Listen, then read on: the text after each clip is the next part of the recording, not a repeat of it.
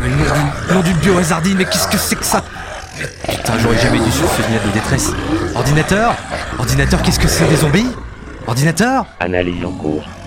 Oh là, mais t'as une sale voix, ordinateur, euh, ça va Il mange mes câbles, madame. Ah oui, bon bah ça s'entend. Est-ce que tu peux fermer la, la porte euh, du cockpit, vite? Fermeture du cockpit. D'accord, merci. Auditorice, euh, bonjour, et excusez-moi pour le dérangement. Euh, mon vaisseau s'est approché et un peu trop proche d'une dimension filmique que vous connaissez bien. J'ai cru comprendre que les zombies avaient une place importante dans votre culture. Vous avez tout fait avec, hein, euh, des zombies qui font peur, des zombies qui font rire. C'est une source créative infinie, une parabole passionnante sur l'humanité et sa propre mortalité, et un danger bien trop mortel et un peu trop proche de ma cabine pour que ça me fasse rire. Le mort-vivant, paradoxe par excellence, ultime transgression, ce mauvais rêve qui provient du folklore haïtien, il y a toute une émission à faire sur le sujet, mais pour l'heure qui suit, nous allons nous concentrer sur la version moderne du mythe qu'on attribue souvent à George Romero et son Night of the Living Dead, superbe satire sociale. Vaste sujet donc que le Méliès va parcourir aujourd'hui avec Resident Evil, sorti en 2002, réalisé par Wes Anderson.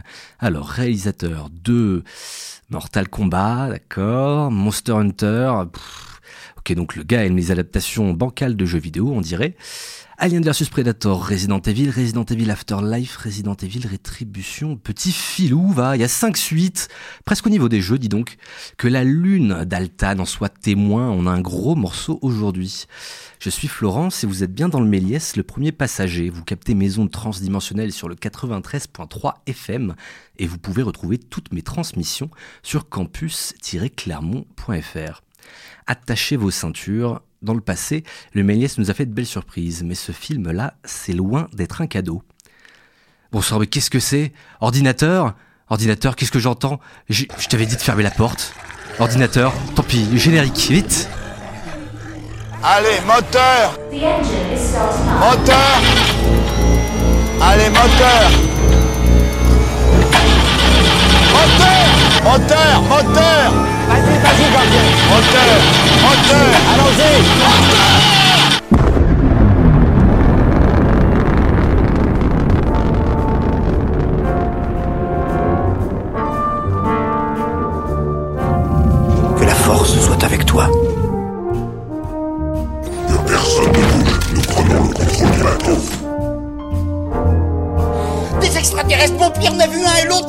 ma vous, c'était vous, comme ça, en gros, comme ça.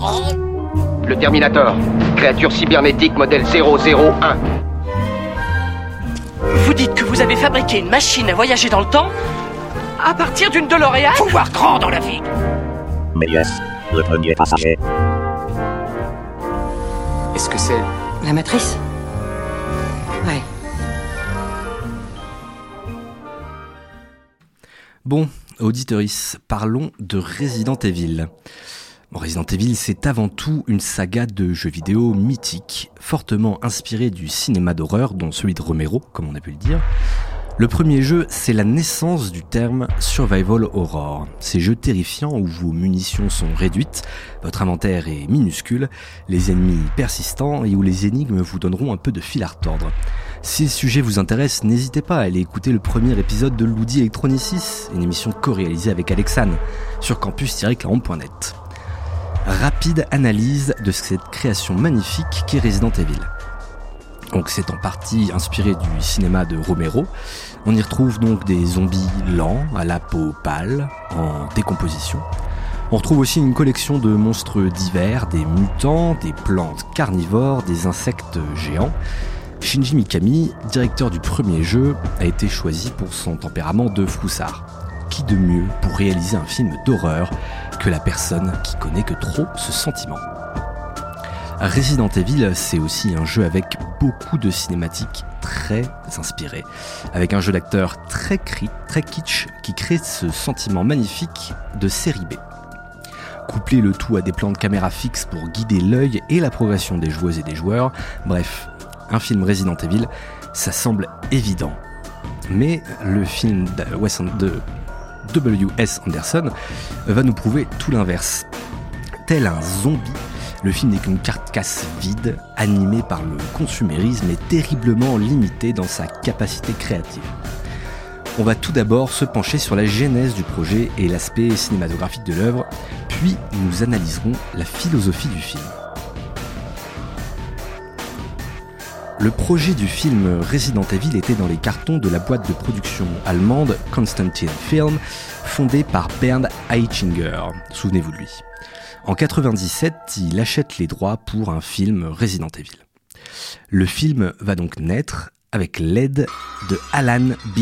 McElroy, scénariste pour la télé, The Vampire Diaries ou plus récemment Star Trek Discovery. Le réalisateur a débuté sa carrière avec Halloween 4, le retour de Michael Myers. Ça tombe bien, donc il a de l'expérience dans l'horreur et la SF. Il s'occupait aussi, à l'époque, de l'adaptation de Doom, un jeu de tir à la première personne, donc un peu moins évident d'en faire un film. Le premier script pour Resident Evil était violent et horrifique, avec son lot d'araignées géantes, de plantes mutantes et de zombies acharnés, assez proche du jeu donc le studio, tuera le projet pour la première fois. La sortie du deuxième, jeu approchant, la peur qu'un film moulé sur le premier jeu ne fonctionne pas a pris le dessus. Mais le virus va quand même se propager. En 98, l'univers se replie sur lui-même et George Romero réalise une pub pour un jeu. La pub irradie son style, pleine de mouvements de caméra incongrus, des gros plans sur des maquillages terrifiants et une héroïne badass. Cette pub, c'est pour Resident Evil 2. Belle boucle, Shinji Mikami, donc le directeur du premier jeu, est fan de Romero. Le film inspire le jeu, qui inspire la pub, qui inspirera donc un film. Il faut faire attention avec ces expérimentations récursives, mais l'idée est alléchante.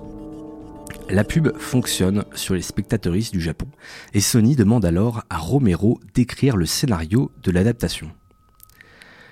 Notre Georges se met au travail, il demande à sa secrétaire de jouer et d'enregistrer le jeu comme référence, et il s'y attelle. Les personnages du premier jeu y sont tous présents.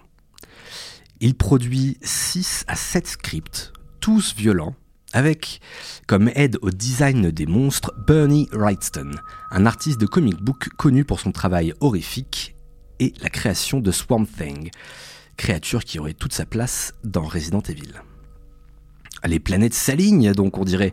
Mais non, euh, Baird Eichinger, à la tête du studio, donc Constantin, rejette les scripts.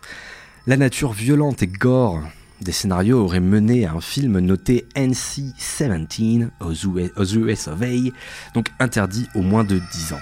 De 17 ans, pardon. Et ça, ça veut dire que c'est se priver d'une grande partie d'un public potentiel, qui adore les jeux vidéo. À l'époque, les jeux vidéo, c'était pour les enfants. Le film tombe finalement dans les mains de Paul W.S. Anderson, réalisateur du film Mortal Kombat, petit budget mais gros succès médiatique. Après avoir joué au jeu, il perçoit l'aspect cinématographique de la série, bravo, et écrit un script qui enthousiasme Eichinger. Anderson est donc à l'écriture et à la réal. Il explique vouloir faire des films indépendants des jeux, car selon lui, les adaptations directes sont souvent décevantes, et les spectateurs connaissant les jeux seraient au courant de la finalité des personnages selon lui. Resident Evil, pour lui, plus que tout autre jeu, mérite une bonne adaptation sur celluloïd. Il ne manque pas d'air, hein, c'est sûr que Resident Evil c'est très cinématographique. Mais voyons voir ce que sa version nous donne. Le problème avec le script, c'est que pour motiver le studio à faire un film, Anderson leur a proposé un deal faustien. Extraire l'âme du jeu pour faire un scénario appelé Undead, un clone de Resident Evil qui pourrait être produit sans la licence si le studio n'était pas convaincu. Le scénariste a créé une sorte de préquel au jeu avec des personnages créés pour l'occasion. On a donc une société pharmaceutique, qui est Umbrella Corporation, qui produit en secret un virus tuant tout organisme avant de le réanimer en zombie. On a aussi un groupe de soldats, l'unité Stars, on peut supposer, qui se rend dans un manoir, qui serait donc le manoir Spencer du premier jeu, afin de mettre fin à ce cauchemar et arrêter l'intelligence artificielle, la Reine Rouge, qui gère les laboratoires cachés sous le manoir. Oui, bon, bah, c'est un peu débile, hein, surtout qu'on nous balance tout ça à la tronche dès les dix premières minutes du film. Malheureusement, la sauce ne prend pas. Premier problème, le vide se ressent dans tous les aspects du film, à commencer par les personnages. Le film se manifeste à travers le personnage principal d'Alice, joué par Mila Jovovich. Alice comme Alice au Pays des Merveilles, donc la Reine Rouge comme dans Alice au Pays des Merveilles. hein. je cite L'Oréal, énormément d'idées, ce petit Anderson. Alice qui se réveille, sans mémoire et sans fringue, dans un gigantesque château vide. Le personnage étant amnésique, elle ne fera que suivre le groupe de persos secondaires qui remplace peu à peu l'équipe Stars, plus ou moins l'équipe Stars. Composé du garçon manqué joué par Michel Rodriguez, le white boy hacker au regard de chien triste et le chef qui n'a pas de temps à perdre. Oui, c'est déjà chiant, je sais, c'est très cliché. Passer par des archétypes de personnages, c'est normal quand on veut donner une dynamique à son histoire.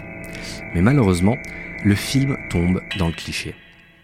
Alice est bien évidemment un- une sorte d'agent secret extrêmement badass qui, quand elle s'en souviendra, passera en mode Matrix Cheetax, histoire de faire avancer le film.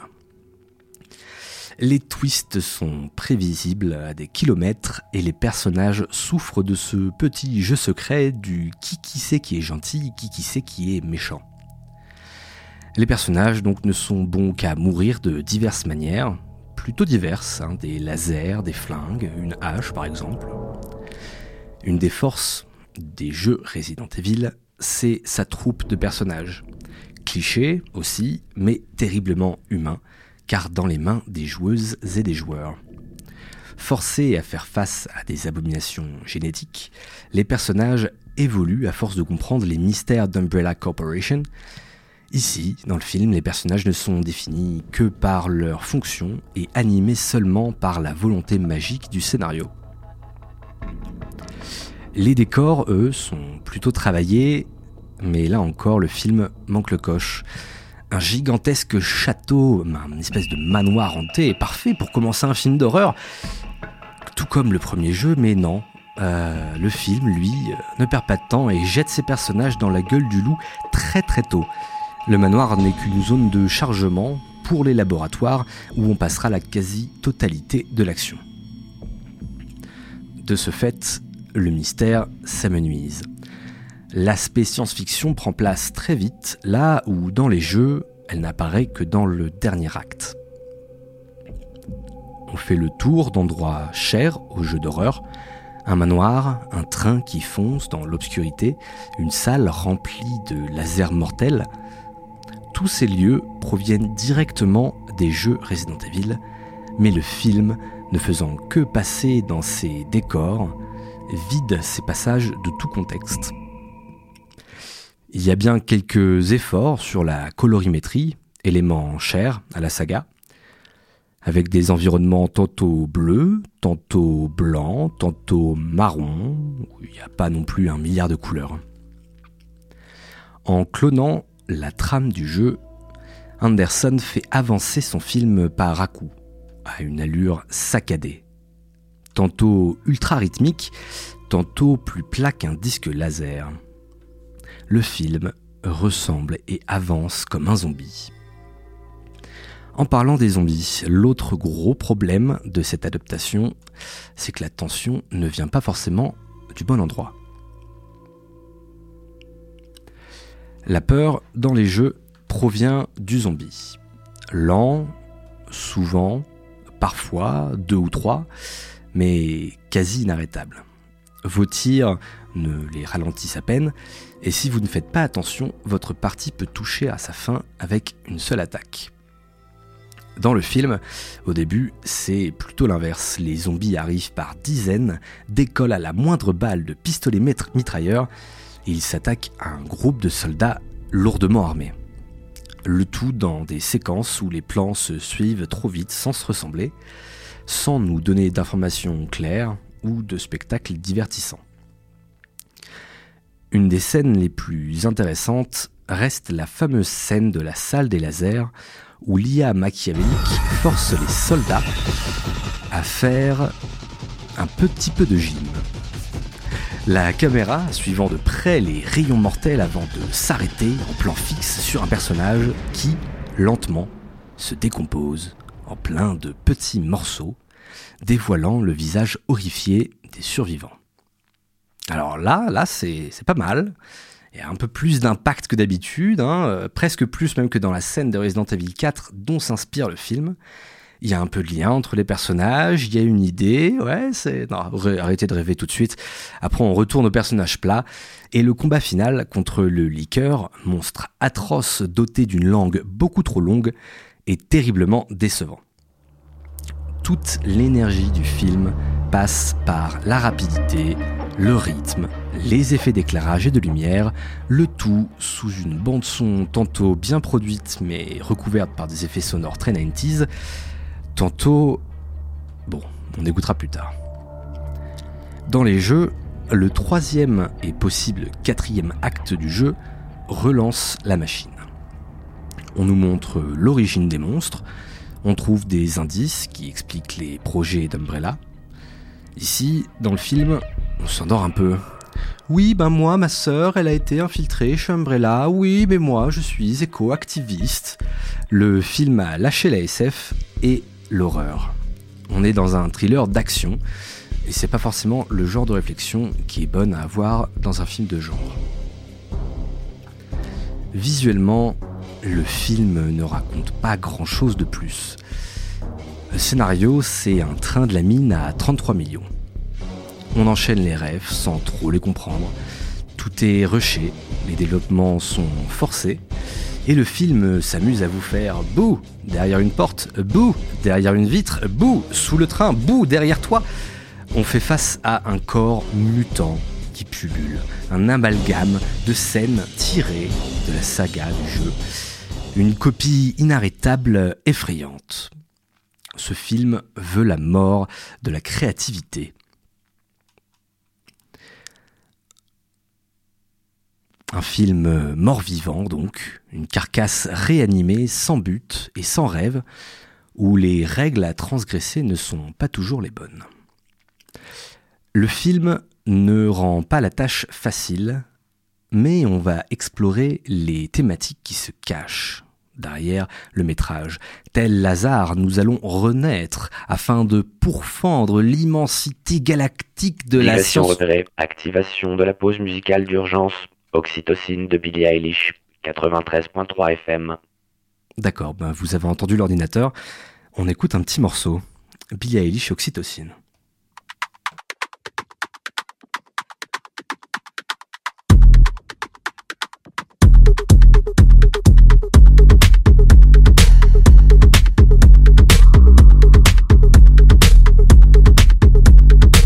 Can't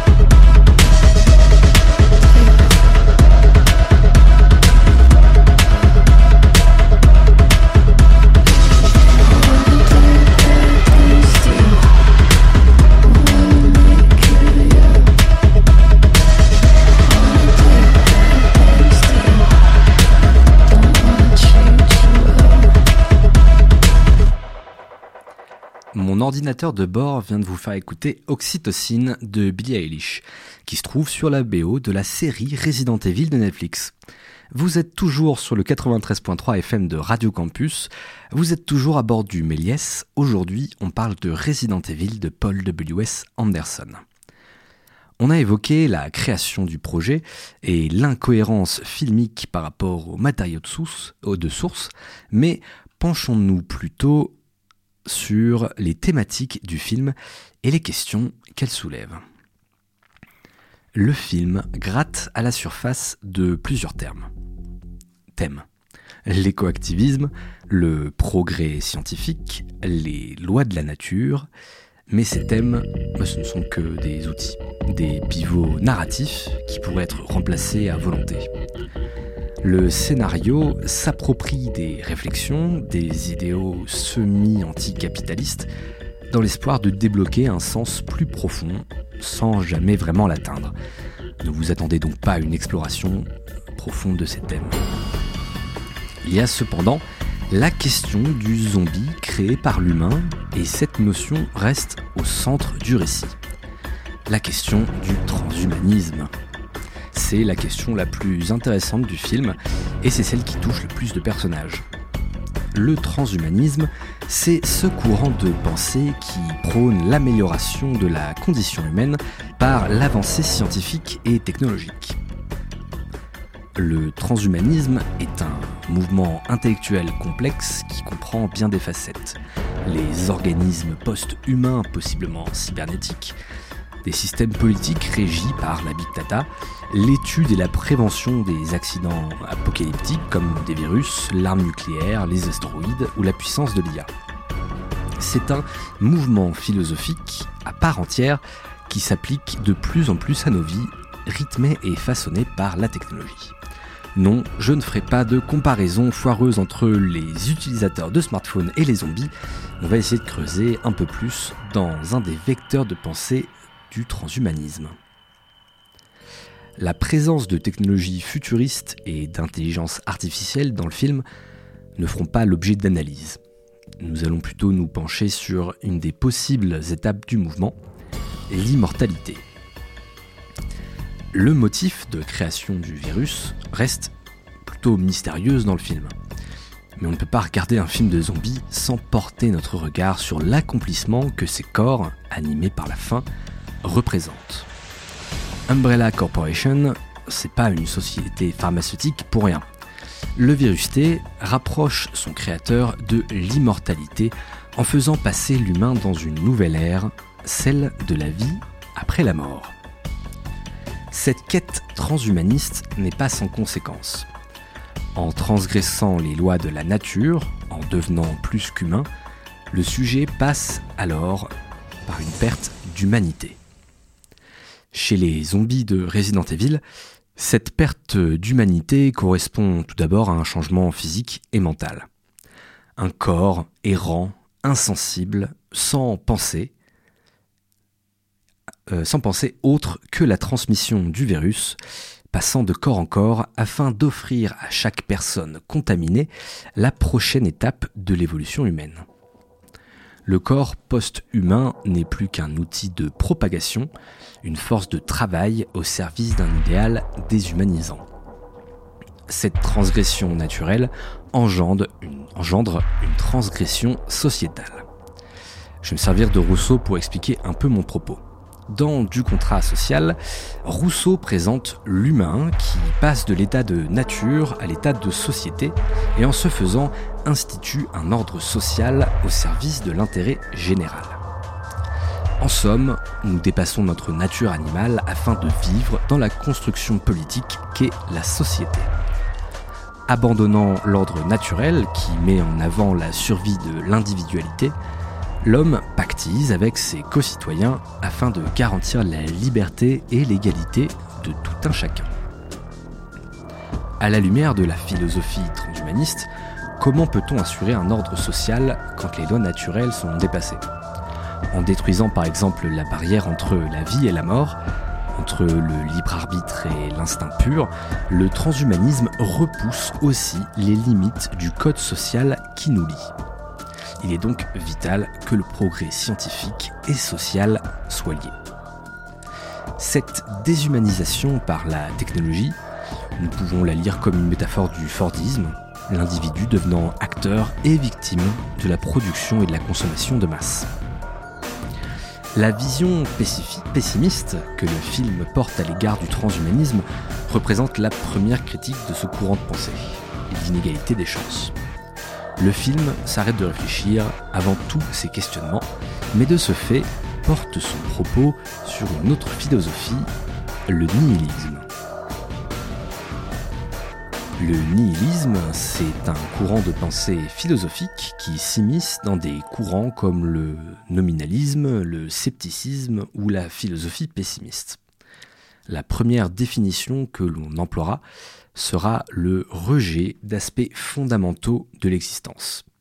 La réalité objective n'existe pas, la moralité et les valeurs n'ont que peu de sens.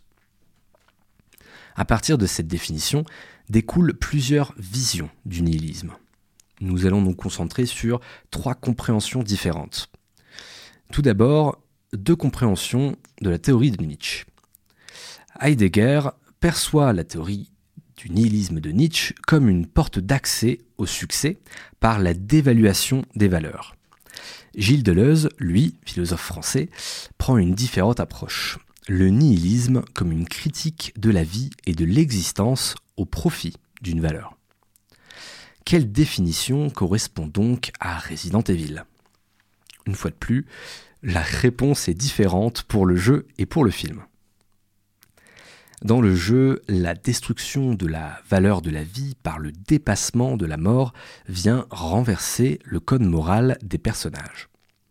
Forcés de tirer sur des postes humains qui ne contrôlent pas leur corps, la moralité du meurtre brise en éclats. Le jeu va plus loin dans cette destruction et en vient à renverser la tonalité par une nature kitsch. Le jeu d'acteur est exagéré les réactions sont ridicules, voire incompréhensibles, les répliques sont risibles et les personnages sont animés par l'esprit de comédiens de théâtre forcés de surjouer pour espérer être vus du fond de la salle. Cette déconstruction de la normalité face à la découverte d'un manoir infesté de zombies vient souligner l'improbabilité des événements. Dans la vision du nihilisme de Schopenhauer, le philosophe parle de la volonté de vie comme moteur de l'humanité. Dans un monde où les règles primaires et naturelles comme la mort ne sont plus d'actualité, la force de volonté humaine est le seul moteur. En transposant ces idées dans un univers où les règles et les valeurs sont différentes des nôtres, le jeu crée une réalité alternative qui vient rendre la saga d'autant plus classique. Le ton de Resident Evil, le jeu est quasiment impossible à reproduire à l'écran, car le sens même provient des joueuses et des joueurs et de leur action dans le monde afin de survivre aux zombies. Ce nihilisme qui cimente les mécaniques de jeu de Resident Evil se retrouve aussi dans la narration. Resident Evil, c'est une série kitsch, over the top. Rien n'est vraiment sérieux, donc tout le devient. Les personnages sont construits sur des paradoxes et, le- et les jeux se terminent très souvent par une réplique cinglante, souvent drôle, qui vient mettre fin à des heures de tension et de montée en puissance. Le kitsch est un mode de pensée quasiment nécessaire aux jeux vidéo. En film, ce ton est bien différent à construire que l'on veuille atteindre ou éviter le kitsch. Je trouve que le film n'est pas transcendé par cette philosophie série B comme l'est le jeu, pour d'autres raisons.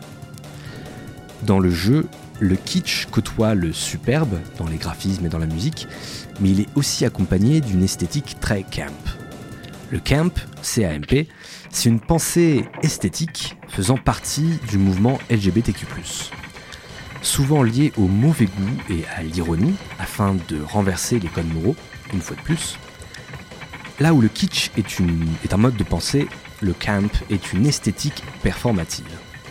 Wesker, Chris et Gilles auraient tout à fait leur place dans The Rocky Horror Picture Show. Ces outils de transgression ne font que cimenter la réalité que crée le jeu pour happer les joueuses et les joueurs dans son univers. Le film, lui, en copiant cette esthétique et ces codes sans le contexte de l'expérience interactive vidéoludique, n'en conserve que le ridicule. Les personnages n'ont pas de motivation, car le monde n'est qu'une succession de règles permettant une réussite potentielle maximale. En créant un film si éloigné des jeux, Anderson adhère à la vision deleuzienne du nihilisme. La réussite pécuniaire devient la seule valeur qui donne du sens à la production. Les choix faits par le film ne consolident pas la création artistique, mais bel et bien la réussite commerciale. La violence se définit par la limite qu'offre la classification du film afin d'être vu par un maximum de spectateuristes et ne sert plus la, mé- la métaphore transhumaniste du jeu. Le film posera la première brique d'une usine à blockbuster d'action de plus en plus vide, de plus en plus loin de l'esprit des jeux originaux. Moi, j'ai toujours des zombies à ma porte. Et je commence un peu à déprimer avec ce film. Ordinateur, je crois que je vais y aller au blaster et je vais essayer de retrouver quelques survivants. Excusez, excusez-moi, auditeurice, hein. je vous laisse avec mon ordinateur et je reviens juste après ça.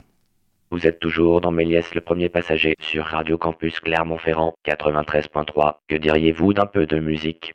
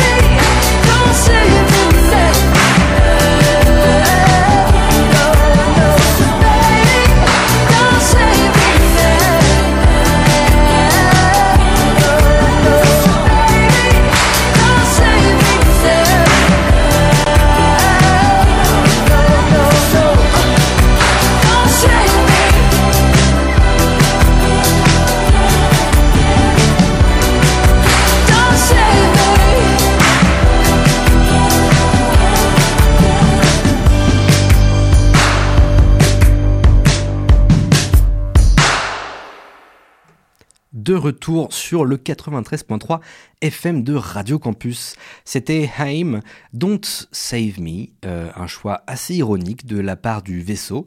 Et ça tombe très bien parce que je suis avec une survivante. Bonjour Alexane. Bonjour. Tu vas bien? Je j'ai survécu, donc oui, je vais bien. Euh, P- Pas trop peur des zombies, ça va?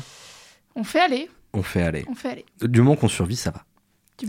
Euh, merci de te, de te joindre à moi dans le Méliès pour parler de Resident Evil aujourd'hui. Euh, on a pu t'entendre ailleurs à la radio, euh, dans l'émission Loudi Electronicis par exemple. dans un crossover de l'espace. Oh là là C'est euh, les ondes du vaisseau euh, euh, créent des, des réverbérations euh, dans l'univers quantique, c'est magnifique. Ma foi, écoute, j'ai des questions pour toi. Premièrement, c'est quoi ton lien, toi, avec la science-fiction? Alors, je suis pas une férue de science-fiction. T'es pas la première à me dire ça dans l'émission, donc c'est pas en très fait, grave. y a, c'est super large la science-fiction et du coup, il y a beaucoup de choses que ça englobe. Et moi, il y a des choses que je déteste et que je regarde pas du tout. Mhm. Genre les films qui traitent de l'espace, Ok. c'est un nom, un grand nom. D'accord.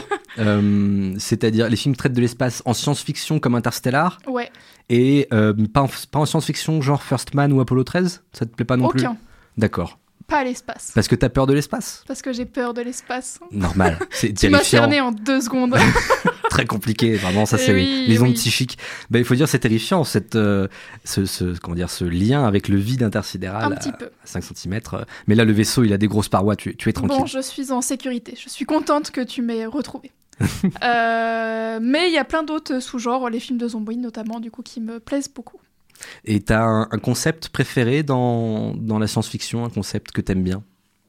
Euh, Plus que d'autres. Moi, étant jeune, mais je pense que c'est lié à mon âge, il y avait beaucoup de dystopies qui sortaient.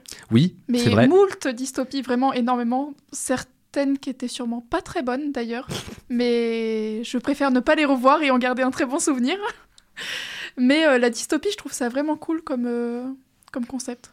Mm, J'avoue, mais c'est vrai que dans la, surtout dans la littérature jeunesse, avec notre génération, euh, les gens, des- les, les millennials, Les millennials, Gen Z, je ne sais jamais, Oh, je ne sais plus. Gen X, bref. Euh, oui, bah avec Hunger Games par exemple, hein, euh, qui est Mais plutôt de la science-fiction, hein, ah, ouais, ouais, ouais, bah ouais. un peu quand même.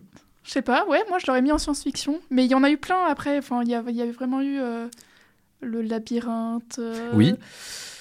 je sais plus les noms des autres après, mais il y en a eu Ça plein. fait déjà deux.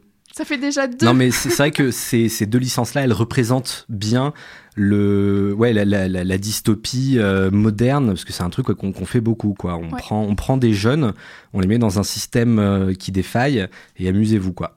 Divergente. Ça en fait un troisième. Divergente, un troisième. Et trois refs, attention. Non, mais c'est c'est vrai que c'est vrai que c'est un truc qui, qui a bien marqué notre génération, que ce soit dans les littératures et après dans les films, parce que Ouais, pour parce toutes ces séries-là, il y a eu des films.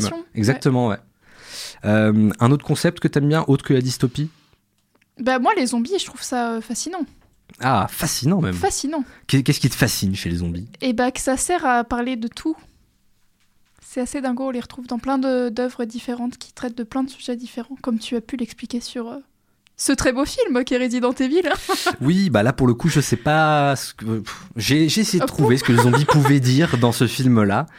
Euh, j'ai pas spécialement trouvé, à part du coup euh, l'aspect euh, donc vraiment de il n'y a plus de règles, hein, rien n'a de sens, les, les morts sont, sont vivants, les films de science-fiction nous expliquent tout.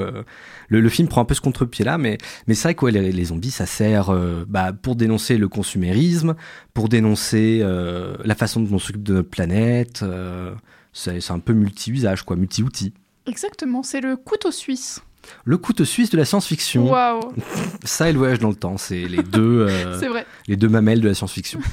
Euh, est-ce qu'il y a, est-ce qu'il y a un film de zombies en dehors de Resident Evil que que t'apprécies euh, Une série ou un jeu peut-être Moi, j'aime bien Bienvenue à Zombieland. C'est Mhm. comme ça que ça s'appelle? Bien sûr.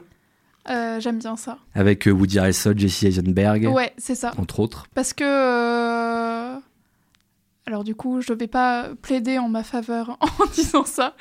Mais il y a ce côté un peu crado de Ouais. monde post-apo que j'aime bien, qui n'existe pas du tout du coup dans Resident Evil, qui est extrêmement propre comme film. Oui, il y a une Mais, scène, euh, il y a un décor où c'est un petit Ouais, peu sale. C'est euh, C'est ça, mais sinon tout le reste c'est Euh, ultra ultra propre. Alors que ouais, Bienvenue à Zombieland, il y a ce côté un ouais. peu poussière, un peu crado, un peu tout le monde vit dans la merde depuis un moment et, Ouais. euh, et ça fonctionne bien. Ouais, j'avoue.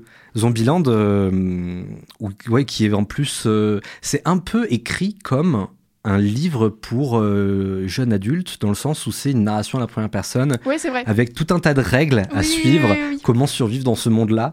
Donc euh, pour, pour le coup, je trouve que ça, ça, ça colle, ça colle pas côté trop mal. Euh, article sur Topito, euh, 10 astuces pour survivre en, cas d'attaque de zombies. Oui, mais en plus, pour le coup, euh, bah, on retrouve un peu ce côté nihiliste avec, on en fait du, on en fait rire en fait. Le Ouais, zombie ouais, ouais. devient devient du rire plutôt que plutôt que de la peur. Est-ce qu'il y a un film de zombie qui te fait peur que t'apprécies quand même? Est-ce qu'il y a un film de zombies qui me fait... Je crois pas. Est-ce que t'as déjà vu par exemple 28 jours plus tard, 28 semaines plus tard? Non. Alors ça, pour le coup, bah, c'est un peu comme Zombieland, mais euh, sans sans la joie quoi. Ah ouais, ouais. C'est c'est pas un des premiers films de zombies, bien sûr que non, mais euh, c'est euh, donc des films de Danny Boyle.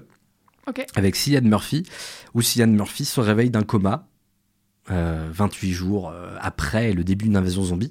Et du coup, il, bah, il est dans, dans les rues de Londres, ça se passe à Londres, et dans les rues de Londres seul, et t'as ce côté euh, filmé un peu euh, avec une vieille caméra dégueulasse. euh, c'est ouais, c'est un peu Zombieland, mais avec le crade dans la, la volonté d'écriture plutôt que dans, dans l'univers, quoi.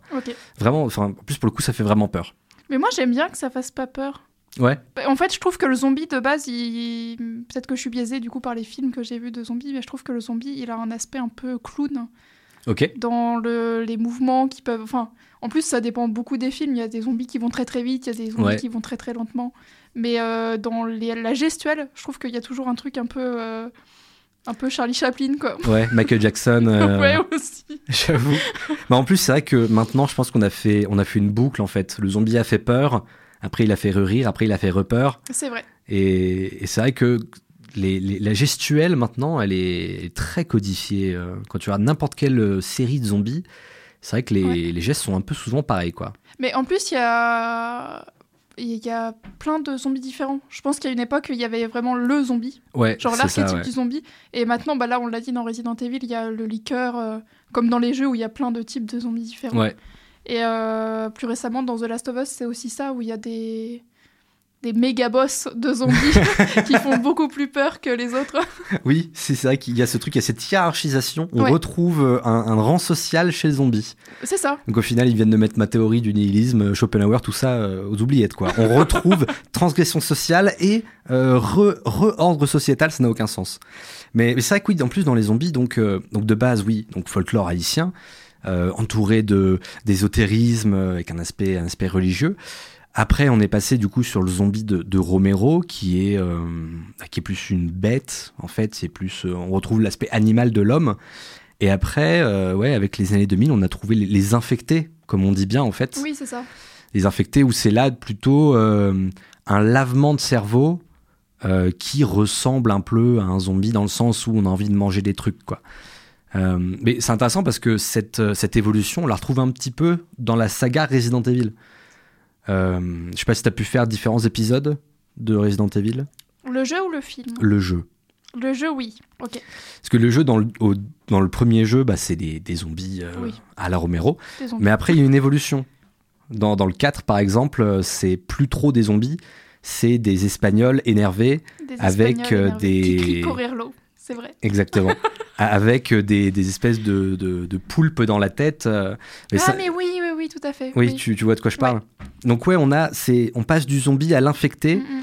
et du coup, on, on retrouve dans cette évolution-là, euh, dans Resident Evil, les- le jeu, euh, il y a de nouveau du coup cette idée d'ésotérisme, parce que donc plus tard, après, dans Resident Evil 4 par exemple, euh, il y a carrément un groupe religieux en fait Oui, qui s'approprie, ouais, une secte religieuse qui s'approprie le zombie. Et du coup, je trouvais ça c'est intéressant de, de retrouver euh, ouais, cet aspect ésotérique, euh, cet aspect euh, ouais, quasi religieux, en fait, qui, qui fait le lien avec la croyance d'a- d'après la mort, ma foi. Ouais, après, c'est très logique comme, comme approche, vu que effectivement c'est des questions, enfin, la, la vie après la mort, c'est des questions qui, sont, qui touchent quand même beaucoup à la religion. Bien sûr, bah, Je, je parlais de Lazare qui est qui s'est fait ressusciter par par Jésus, hein, le, le fameux, le, le premier zombie. Hein, El famoso Jesus. Jesus, first zombie ever. Euh, je, je sais plus ce que je voulais dire avec mes, avec mes conneries de Jesus. Euh, mais oui, je trouvais ça intéressant du coup parce qu'en plus, on retrouve cette idée de, de vie après la mort dans plein de religions et de courants de pensée différents. Même le bouddhisme, au final, la réincarnation, Oui. c'est une sorte de. C'est pas une sorte de renaissance zombie, mais il y a cette idée de vie après la mort, quoi. Euh, je voulais te poser d'autres questions. Est-ce que je vais les retrouver? Non, pas du tout. Mais Oui. je suis tout oui. Je suis prête à tes questions. Euh, moi, je trouve qu'il y a un autre film qui, au final, est fait presque plus adaptation euh, de Resident Evil, c'est Rec. Est-ce que tu connais Rec? Ah oui, oui, oui. Oui Est-ce que tu te souviens un petit peu de quoi ça parle? Euh, ouais, je vois, c'est un truc en, en fan footage, Tout à fait. dans un immeuble en Espagne. Et Exactement. il y a une vieille qui court, une vieille zombie, du coup. Et il y a une vieille ouais, qui, qui, qui est zombie. Et là, pour le coup, Un bah, comme tu en dis, euh, de nuit. C'est vraiment l'image qui me. le zombie de nuit. Waouh le zombie prêt à aller se coucher. Voilà. Si jamais je remeurs, je peux m'endormir tranquillement et reposer en paix. Euh, ouais, comme tu dis, c'est l'aspect found footage. En fait, je pense qu'il il met encore plus euh, d'immersion parce que là où les jeux font des plans de caméra fixes qui rappellent le cinéma, là du coup on a un retour à la première personne avec la caméra qui se trimballe. Et, et moi je trouve que ça fait presque plus peur au final que euh, de nous montrer les zombies comme on les montre dans, dans le jeu- film Resident Evil. Oui, oui, oui. Mais dans, dans le film Resident Evil, les, les zombies font pas trop. Ouais, t'as pas, Peur. t'as pas eu peur? Bah. Ils sont moins effrayants que les rayons laser, quoi. En fait, c'est ça. Il y a, il y a Oui. tellement de trucs à côté, euh, plus que les zombies, que. Après les zombies, bon, bah d'accord. Oui, c'est ça. En fait, ils- les zombies, ils deviennent vraiment dangereux quand il y en a une vingtaine, une trentaine, quoi. Ouais, c'est ça. Mais, mais ouais, il y a cette, cette surenchère, en fait. euh, Mais effectivement, j'avais jamais pensé à Rec en, en, en tant que film de zombies, alors que finalement ça tombe sous le sens. Bah, c'est c'est un film d'horreur et du coup ils, ont, ils cachent un peu le truc pour pas dire que c'est des zombies. Mais, euh, mais oui, c'est des zombies. Et encore une fois, on retrouve euh, un- une connotation religieuse dans Rec. euh. ah oui. À, à la fin, on retrouve. bah, en fait, c'est vraiment un peu comme un jeu Resident Evil. T'as- on découvre les, méchants, il y a des gentils qui meurent, euh, ça semble tout perdu, et paf, là tout se calme, on trouve des indices, on trouve des papiers sur le sol qui disent euh, il y a trois semaines, quelqu'un a fait une communion un peu bizarre, le le- l'hostie était périmée, que sais-je, euh, du coup on retrouve cette, euh, cette construction en acte que Resident Evil a, que le jeu, que le film, je trouve, met aux oubliettes. Parce que le film, au final, enfin, c'est. Je sais pas si tu te souviens un petit peu du scénario. Oui, oui, oui. Dans les grandes lignes, mais en même temps, il y a que des grandes lignes, j'ai l'impression. Ben, c'est ça, en fait, on passe euh, du- d'une action à une autre, à une autre. Et... Bah, je me souviens surtout qu'ils donnent tout dès le début. Bon, vas-y, gaffe-toi d'informations, c'est parti. Ouais, Et, et après, roule, quoi. ouais, il y a la scène, euh, la scène d'intro où, ouais, où on explique tout. On explique euh, que quelqu'un vient voler le virus, qui est l'intelligence artificielle qui pète un câble. euh. On dirait vraiment qu'on regarde un film avec quelqu'un d'un peu insupportable qui te tapote sur l'épaule et qui te dit Ah, T'as regarde compris T'as compris là Ça, là. Non, parce que regarde ce qui va se passer, ça va être incroyable. Euh, Est-ce qu'il y a des, des questions que le film t'a fait, euh, t'a fait te poser, des questionnements philosophiques euh? Bah, moi, sur la partie transhumaniste, je trouve que l'approche de Resident Evil, elle est assez intéressante. Ok, Waouh, Je je, ne- pars je ne te sur un taperai pas. terrain. euh, ça glisse, fais gaffe. Ouais, ça glisse, ça glisse. Euh, Non, mais en fait, comme le zombie questionne euh, le... cette idée de d'avoir une forme humaine mais sans être humain, vraiment, enfin, cette perte d'humanité, euh, le fait de la mettre en relation avec la Reine Rouge, enfin avec une IA qui est un peu développée, je trouve que ça marche bien parce que du coup, ça pose la question sous, une autre, sous un autre angle de... euh, Qu'est-ce qui est le plus important euh, Est-ce que c'est euh, l'intelligence, qui est dans ce cas-là artificielle, mais c'est pas grave. En fait, c'est quand même de la réflexion et des actions, et, et elle a quand même une certaine indépendance, Mhm. cette intelligence artificielle. Ou est-ce que c'est l'enveloppe corporelle? Et du coup, je trouve que d'avoir ces deux éléments-là dans le même film, ça arrive assez peu souvent. Souvent, c'est soit que du zombie, soit que de l'IA. Et là, les deux dans le même film, je trouve que ça marche. C'est vrai. Ils se sont dit, allez, putain, il n'y a aucun des trucs qui tout seul est bien. On met les deux ensemble. Oh non, Et non, là, ça non, l'IA, ça marche. Les zombies aussi, ça marche tout seul. non, Non, mais... mais- là, les, les deux en perspective, je trouve que Oui. ça, ça fait vraiment un truc euh, comme euh, ouais, une image en négatif. Quoi, Ouais, qui- ouais. qui Non, mais carrément. Très intéressant pour le coup. C'est vrai qu'il y a. En plus, les deux, c'est des créations Oui, oui, oui. qui, qui servent à un but. Donc, euh, Mhm. ouais, ouais, c'est vrai. Je sais, pas, je sais pas comment je fais pour rater ça, dis donc. La prochaine fois, je t'appelle avant d'écrire. Oh, mais dingo. Euh, non, non, mais c'est vrai que ouais, cette, euh, cette opposition entre le zombie euh, post-humain, sans humanité, et euh, l'IA donc qui dépasse l'humanité parce qu'elle est hein, artificielle, mais qui du coup a quand même euh, sa propre volonté. Ouais, c'est vrai qu'il a. euh, Bah, c'est surtout que là, c'est euh, intéressant. c'est, euh, amplifié par le fait qu'ils ont donné à l'IA une forme très humaine et très sympathique de petite fille. euh, Ah oui, ah, du coup très sympathique. Ah bah ouais. C'est vrai que ouais, c'est ce truc de t'es censé te dire ah c'est une petite fille. Bah c'est ça, euh, elle est innocente, elle peut pas te vouloir du Ouais. mal. Mais le film, et comme, comme le film passe après Shining, je pense Ah que oui. les petites filles font très peur. Waouh, ok. Euh, oui, effectivement. Non mais c'est c'est vrai que ouais, c'est vrai que pour le coup moi j'avais déjà les petites filles en IA, ça me faisait déjà flipper du coup moi à l'époque. Mais euh, c'est vrai que j'ai pas vu le côté c'est pour attendrir les gens que c'est une enfant. Bah euh, moi j'ai imaginé. En fait, il y a pas mal de.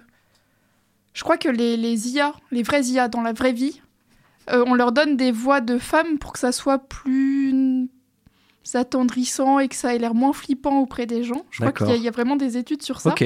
Et du coup, euh, je me, enfin moi, la lecture que j'avais, c'est ils ont pris une petite fille pour que ça soit encore plus ça et que ça soit amplifié quoi. Euh, donc peut-être que si on faisait des zombies petites filles, ouais non là, là je suis pas convaincue par l'idée. Walking Dead euh, l'a essayé dans le premier épisode, c'est le presque un des seuls épisodes où on voit des, des enfants zombies. Ah je me Il y en a, il y en a plusieurs dans la série quand même. Ouais, dans le tout premier, c'est un des tout premiers qu'il voit, c'est une petite enfant. euh, il dit oh, petite, qu'est-ce qu'il y a? Je vais t'aider. Oh, oh non Aïe. Elle veut me manger, au secours. Euh, Il y, a- il y a un personnage aussi qui, bah, du coup, qui pousse un peu cette réflexion euh, de, de volonté un peu plus loin, c'est le personnage d'Alice, qui au final, du coup, est amnésique, puis se souvient de ce qu'elle fait, et euh, à la fin du film, du coup, on vient à, euh, je sais pas si tu te souviens de la fin du film. La fin du film, donc, obscur, euh, hein. donc elle arrive à tuer le liqueur, ils Ouais. sortent avec avec son, son pote qui est c'est un, gars qui suit l'équipe Stars. Au début, il nous explique pas pourquoi. Après, on comprend. À la fin, lui, on lui injecte le virus.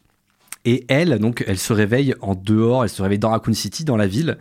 Et elle prend un fusil à pompe et cric, cric. et c'est parti pour la suite. Euh, Waouh. je, je trouve ça super intéressant du coup de faire un personnage qui euh, est censé avoir du coup c'est un personnage badass de perso- un personnage féminin badass tu vois c'est euh, il y a une des chansons dans la BO c'est littéralement Alice kicks ass. Alice botte des culs Euh, mais en même temps du coup ils en ont fait un perso qui ne fait que suivre les autres qui ne fait que suivre les, les- le rythme du scénario et je trouve qu'elle a très peu de bah, de volonté propre quoi Moi, j'ai- j'aime pas du tout son perso et son. Je comprends. En fait, déjà, juste la scène d'intro, on la voit euh, dans, dans sa douche ou sa baignoire euh, enroulée dans son drap de bain. Et j'étais là, waouh, on est dans les années 90. C'est vraiment le personnage féminin doit être nu quand le film commence ça. nu Il blessé Le cahier des charges est rempli. Tout va bien. Euh, et après, rien du Enfin, elle, elle apporte rien, en fait. Juste, euh, juste à un moment donné, elle se rend compte qu'elle a des est aptitudes au combat et du coup, ça devient Matrix hein, d'un coup, sans Matrix aucune contre des chiens explication. euh, Et, wall euh, kick wall jump Et sinon, ça apporte rien, quoi. Enfin, ouais, je, je, je doute beaucoup sur ce personnage. Pas Ouais. convaincu. Euh, moi, moi non, moi non plus pas convaincu. Euh, en parlant du coup de, de subtilité, je vais, je vais mettre un petit coup de. Attends, est-ce que c'est celle-là du coup? Oui, je crois que c'est celle-ci. C'est justement la, la scène donc des lasers. Oh waouh, c'est la belle musique. C'est c'est la belle musique qui, qui va partir dans, dans pas longtemps. Le personnage d'Alice, du coup, dans les suites, euh, finalement, euh, en vient à être mi-intelligence artificielle, mi-humain. Euh, où du coup, en fait, Umbrella la contrôle à distance et ils en font des clones. Et du coup, t'as encore une petite réflexion sur la volonté, Ok, mais ils mettent ça de, de côté très vite, quoi. oui. Non, ça, ça va encore. Oh, c'est Ça, pas si kitsch. Ouais, non, ça c'est tranquille. Euh, donc la musique c'est Marco Beltrami. Euh, Il y a aussi du Massive Attack, il y a aussi du Marilyn Manson. Ils ont mis un petit peu, un petit peu tout. dans la, dans la BO, je pense. Euh, Qu'est-ce que- qu'est-ce qu'on pourrait aborder d'autre comme question philosophique? Ah, alors, ce que j'aime bien aujourd'hui, euh, c'est le fait que Umbrella, si je me souviens bien, dans le film, ils font euh, ces, ces trucs euh, armes biochimiques en secret, Mhm. mais ils font plein d'autres trucs. Enfin, c'est une compagnie qui est partout, Oui. sur, dans tous les domaines. Ouais, ouais. Et je trouve que c'est très pertinent vis-à-vis de ce qu'on vit aujourd'hui dans la société. Oh là, on vit dans une société. On vit plus. dans une société. Non, mais le, le fait qu'on ait des grosses compagnies comme ça qui soient un peu tentaculaires et qui touchent à tous les domaines, Ouais. que ce soit euh, l'armement ou le loisir, pêle-mêle. Pif, hein, euh. et du coup, je sais pas à quel point c'était pertinent à l'époque où c'est sorti, mais aujourd'hui, euh, ça, ça paraît vraiment euh, crédible et, euh, et c'est ok quoi. Oui, de, de ouf. Mais surtout quand euh, il y a cette aff- il y a, y a beaucoup d'espionnage, euh, de- d'information. euh, Il y, a, y a ce truc ouais, où l'information est presque plus importante que la vie des humains. Euh, puis ouais, il y a ce, ce pessimisme euh, capitaliste euh, qui, qui marche très bien. Ben voilà, Là, c'est ça. Ouais. très très fort. Est-ce que, est-ce que toi, le- l'aspect kitsch du film, euh, ça t'a plus attiré, ça t'a plus repoussé? Moi, j'adore. Ouais. T'adores le kitsch? J'adore le kitsch de manière générale, mais euh, je pense que on je l'ai pas vu quand il est sorti Resident Evil et on me l'avait tellement mal vendu en Ouais. me disant euh, ah c'est vraiment nul que je l'ai vraiment regardé comme un nanar et je me suis fait waouh c'est c'est tout ce que j'en attendais. voilà. quand, quand tu t'attends à un truc nul, tu peux pas être déçu pour le C'est coup. vrai. Euh, il est déjà 15h59. Euh, il nous reste. Est-ce que tu as une dernière idée que tu, tu veux aborder avant qu'on rende Oh l'antenne non non non tu peux me déposer sur une planète annexe euh, si le cœur t'en dit et je ferai de l'autostop. Magnifique. Merci en tout cas euh, et bravo d'avoir survécu, survécu à cette invasion. Euh, merci beaucoup d'être venu parler de Resident Evil avec moi aujourd'hui. Mais merci de m'avoir invité. À une prochaine, j'espère. À une prochaine. Euh, spectatrice, auditorice, euh, l'émission touche à sa fin. C'était Resident Evil de, w, de Paul W.S. Anderson. Euh, bon bah voilà, gros gros raté si on est fan de la série, euh, film de série B sympa, euh, si on s'attend à un film un peu nul, euh, vous, vous savez peut-être quoi faire de, de votre week-end, des petits films zombies, ça fait toujours plaisir. Euh, ma foi, euh, ordinateur générique de fin, merci à tous, à la prochaine, 96.3, euh, signing out. Bonjour. C'est moi Orson Welles. Ah, ça va, je plaisantais, détends-toi. On n'a rien à faire là. Ça doit être une erreur dans l'enchaînement des flashbacks. Ça devrait pas trop durer. Oh, attention, chérie, ça va couper.